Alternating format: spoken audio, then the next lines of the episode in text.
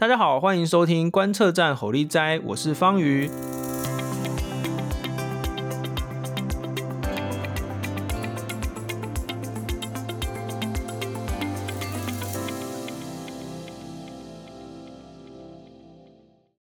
这个礼拜呢，我们呃要来谈一个比较严肃一点的主题。呃，好像我应该不应该这样说，因为大家可能听到严肃。然后就转开了这样，因为呃，最主要是这个二二八纪念日，和平纪念日快要到了。那我们呢，正好要来介绍未城出版社推出了一本书，叫做《地狱的难题：世界警察，也就是美国，为什么无法阻止种族灭绝》。那今天我们邀请到的来宾呢，是台湾人权促进会的呃资深研究员施义祥。义祥你好，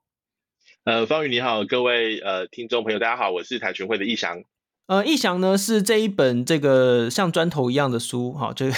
这个《地狱的难题》这本书的这个呃推荐序的呃专文推荐的人，专文推荐人。那所以我们就是邀请逸翔呢来从人权的角度跟我们谈谈这本书。那这个不过我先要要先跟大家讲一下，这个卫城出版社是一个我非常喜欢的出版社，他们专门推出非常。好看，非常精彩的社会科学相关的书哦。那这本书呢，这个虽然说我戏称它是砖头书，但我想，呃，未城出版社的读者们应该是没有在害怕读砖头书的啦。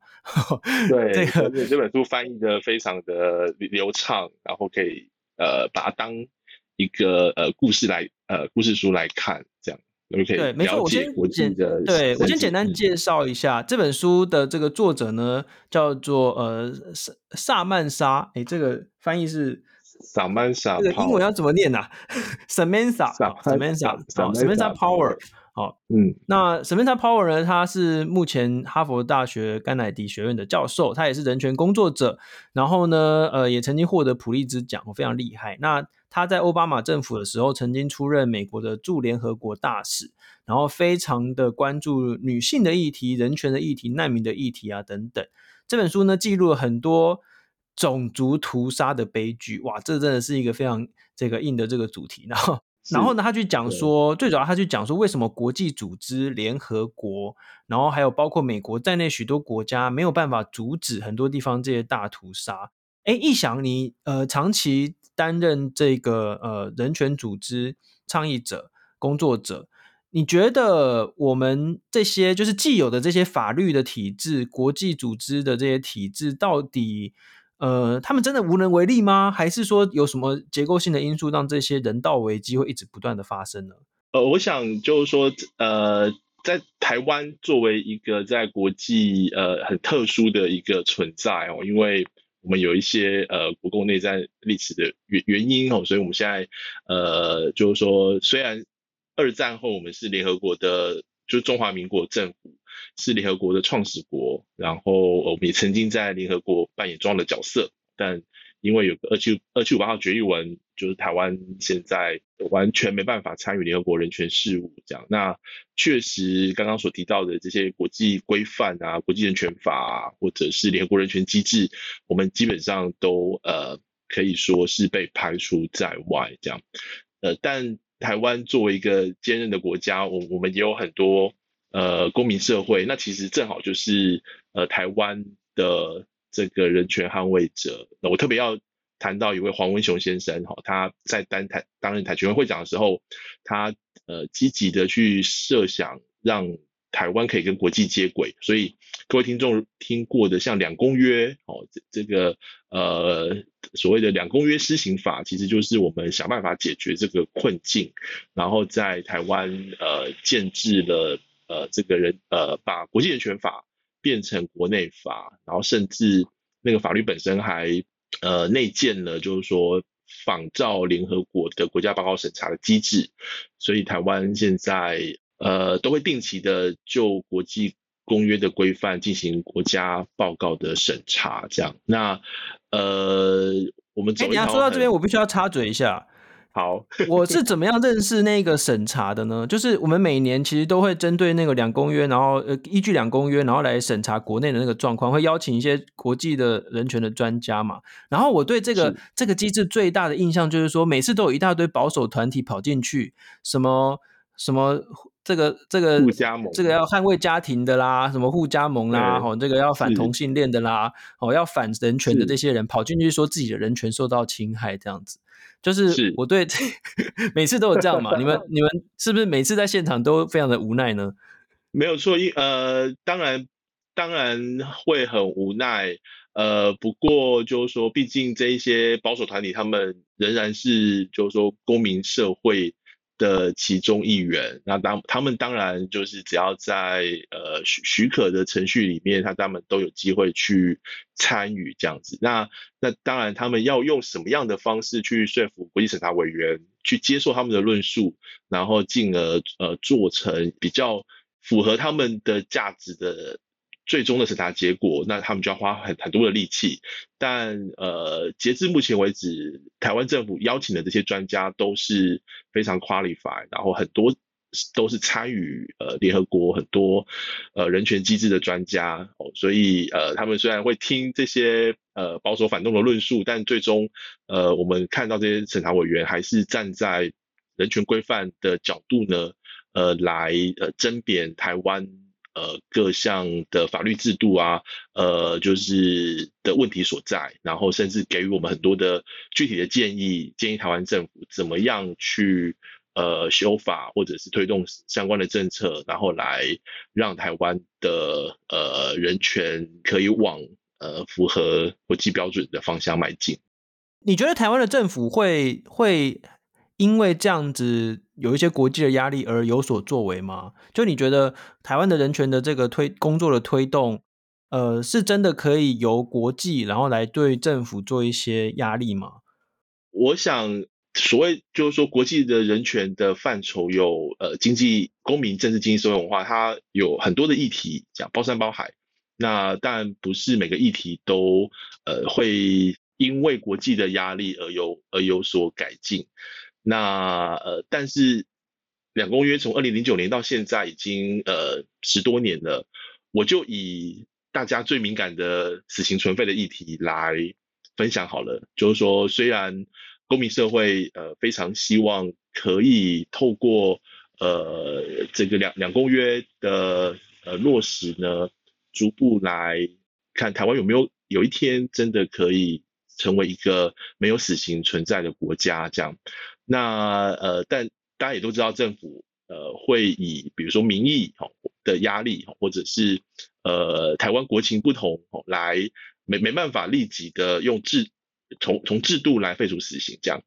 但如果各位听众有稍微去了解一下台湾相关的这一些死刑案件，不管是起诉还是呃判决，你就会发现其实。因为国际公约的落实，那现在对于死刑案件在司法会越来越谨慎跟严格，所以台湾现在在死刑的起诉，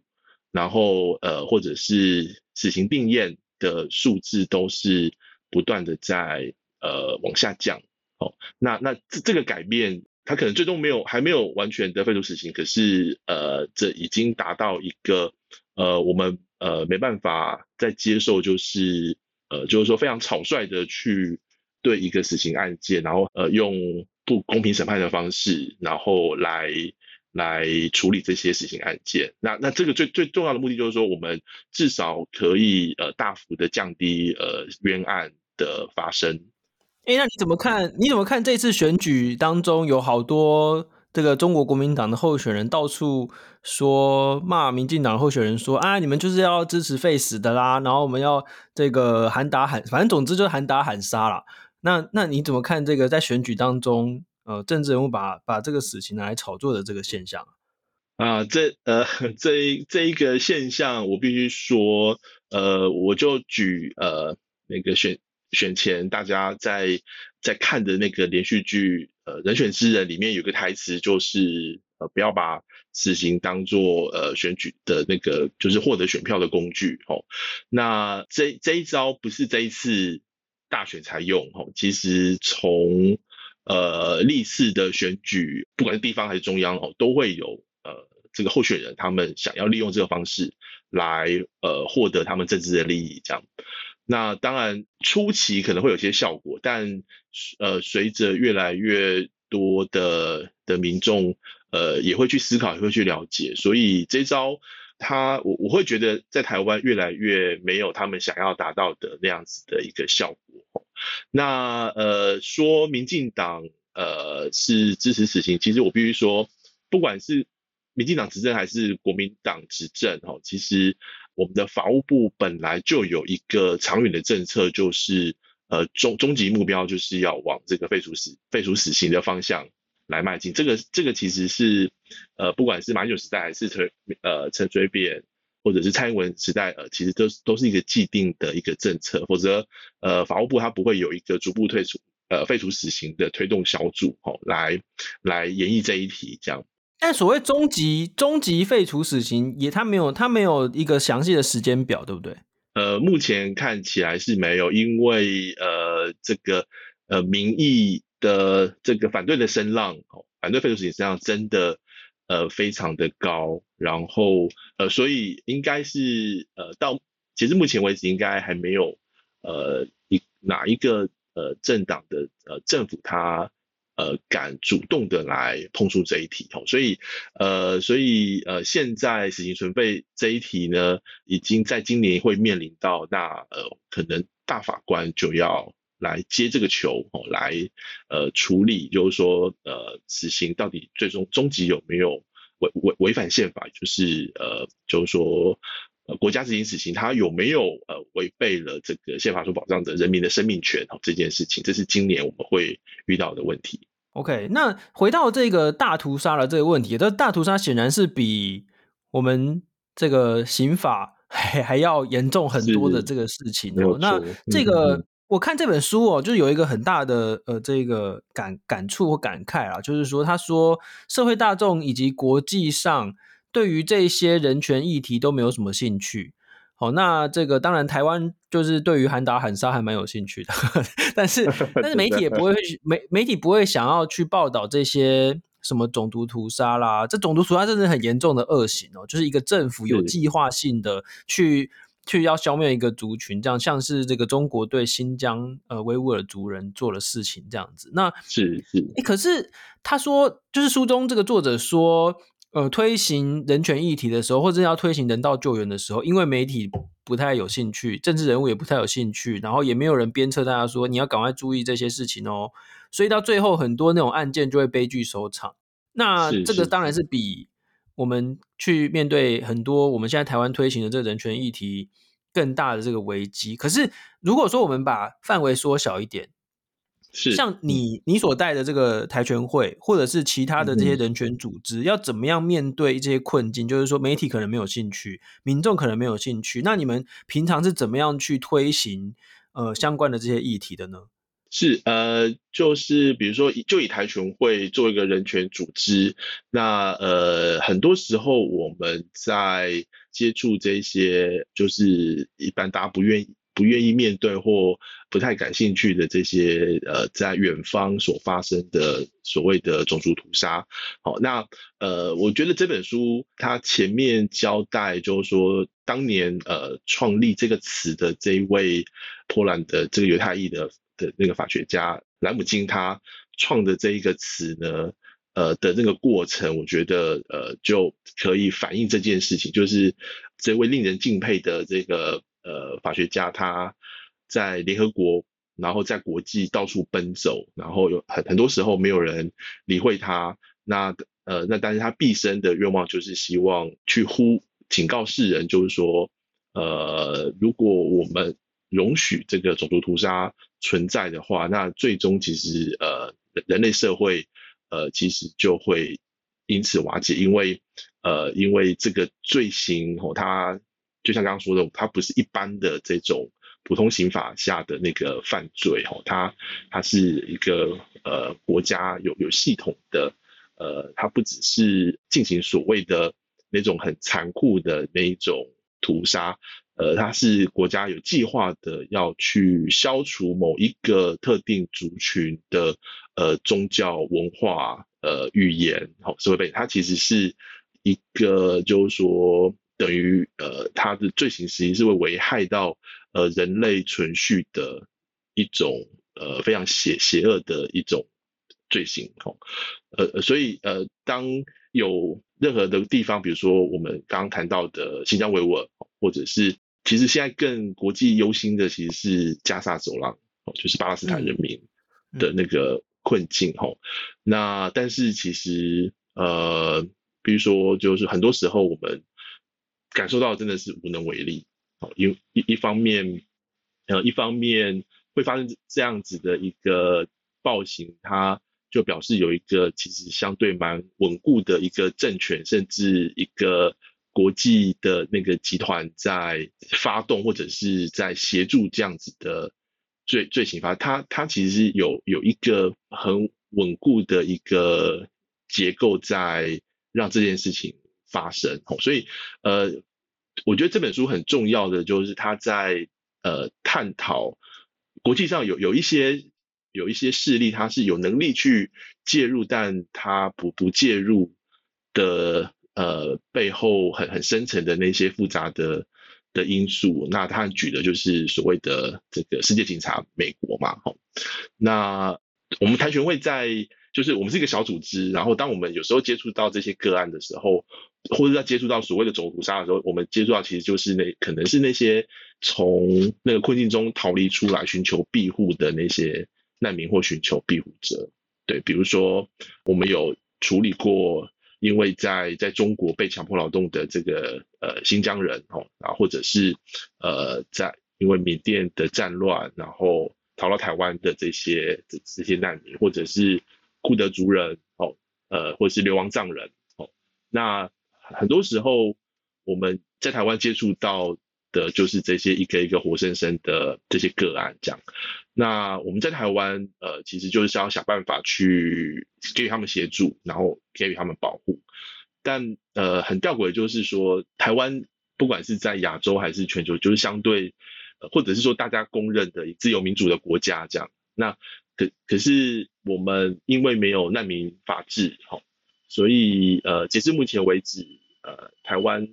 在体制上或者是制度上是没办法保护这些人的。所以，所以人台湾台权会会去做很多修法的倡议，对不对？没有错，呃，推动难民法的修法是台权会呃非常重要的工作。然后，那呃之所以会要去推，是因为不断的或一直都有这样子的一个需求。那每我每接到一个个案，都会想尽办法，但其实呃都会面临到很多来自呃政府的。漠视或者是不愿意去推动制度的建立的困境，这样。嗯，我刚刚说很吊诡的，其实是台湾民主化的过程中，呃，我们很多呃人权捍卫者过去推动民台湾民主化的或台呃的捍卫者，比方说郑志才老师哦，或者是过去很多民呃海外的民运呃民主运动的人士，他们呃都有受到其他国家的保护。好没有呃没有受到国民党迫害啊，那呃所以最终台湾呃就是脱离威权，然后走向民主哦，那这都是因为其他国家会有给予协助。那呃更荒谬的其实是整个国民党政府，你可以说它呃也类似某一种呃因为战争，然后呃整个国民党军队啊政府啊就是来台湾。他们也是逃难来的这样子，哦，那在二战期间，虽然没有难民，那时候没有难民法，可是，呃，我们还是有收留了一些中南半中南半岛的那些那些难民，哦，那呃，所以呃，台台湾这块土地，呃，其实呃这么多元，其实是有有能力跟有有资源，呃，去在国际上扮演这样子，就是保护这些。呃，难民的一个国家，那但是因为一些，比如说害怕中国呃的这个呃渗透啊，吼，就是我们经常听到的，就是一旦我们通过难民法，那中国会不会呃利用难民身份，然后呃渗透进来台湾等等的这些所谓国家安全的理由，呃呃拒绝制度化这个难民的议题。嗯，所以真的是。嗯呃，很多很多这种因素就会环环相扣，然后在在这个呃推行，政策或者推行这个法案的时候，就是会面临到很多不同的这个状况跟不同的这一个民意哈。那这个诶，我们再来问这个义祥最后一个问题哦，就是说，是呃，我们现在每年都有国际人权日哦，然后至每年的十二月十号嘛。那同时，国际人权日也是美丽岛纪念日哈。那我们很快的哦会要。呃，迎接的是这个呃二二八和平纪念日。那这个每一年哦，我都会看到有一些商家就是说什么二二八纪念日要庆祝哈，然后这个打折啦或者什么的这种。剑湖山世界或、呃、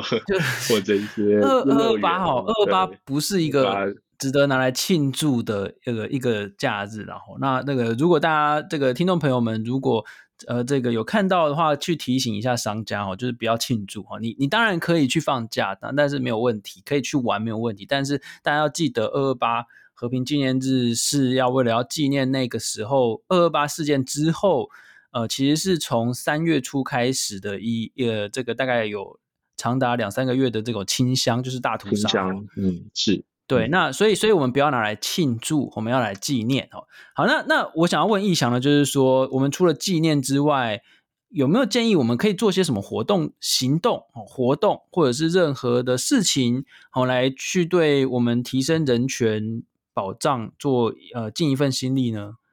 呃，对，非常谢谢方宇，呃，从就是种族屠杀，然后带到二二八，我想在这块土地上。不管是二二八还是就是白色恐怖，哦，就是这非常长的一段，就是说台湾人民痛苦的这些呃历史事实呢，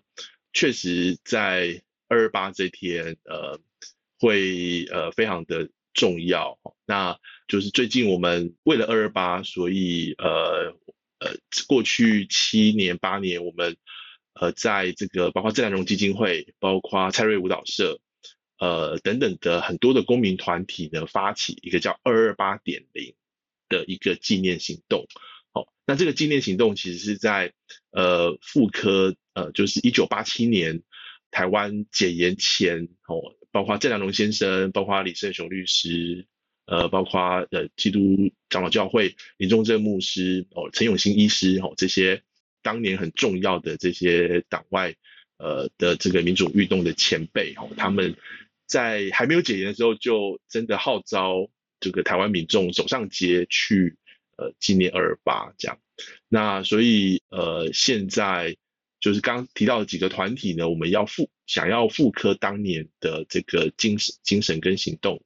来呃，在二二八前前夕呢，走上街头，然后目的其实一个就是记忆，一个就是不要遗忘，以及呢。呃，积极的面向就是希望我们台湾的转型正义的工程可以稳定的去呃有相关的进展哦。那所以呢，会希望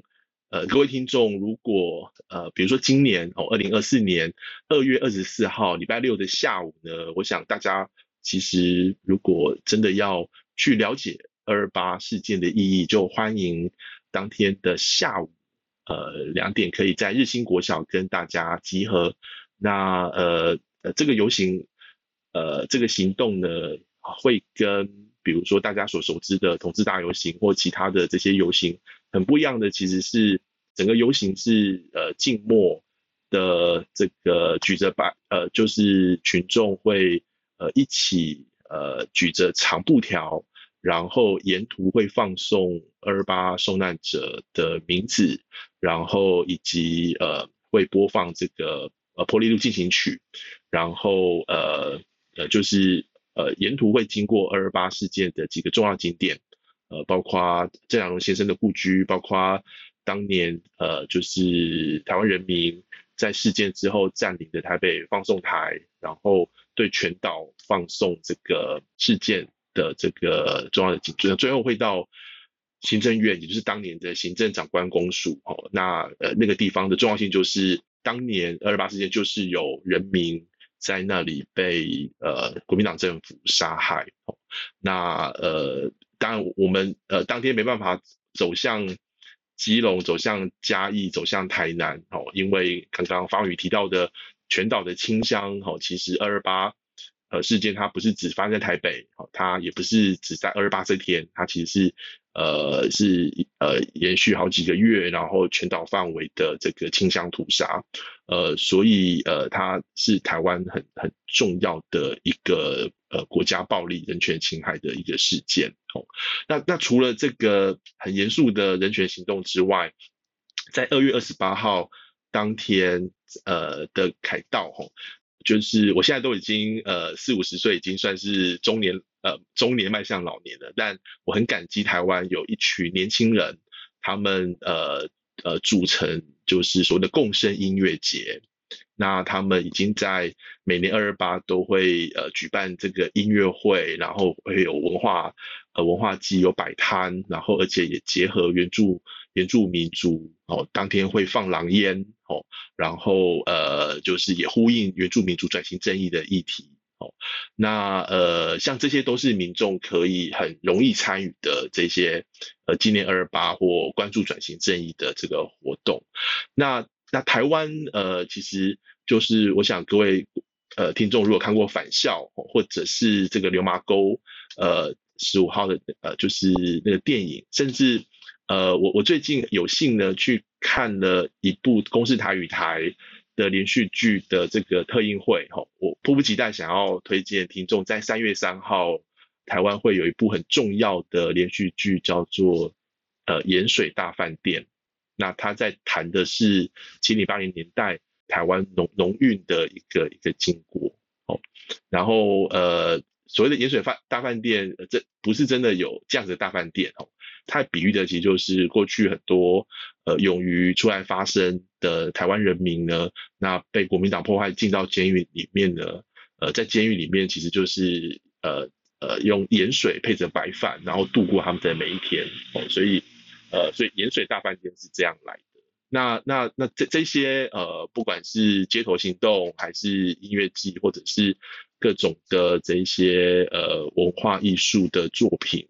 呃，其实都是我们各位听众如果还不了解的话，都可以去搜寻去找来了解。那更深更不用说，我们有很多的书写哦，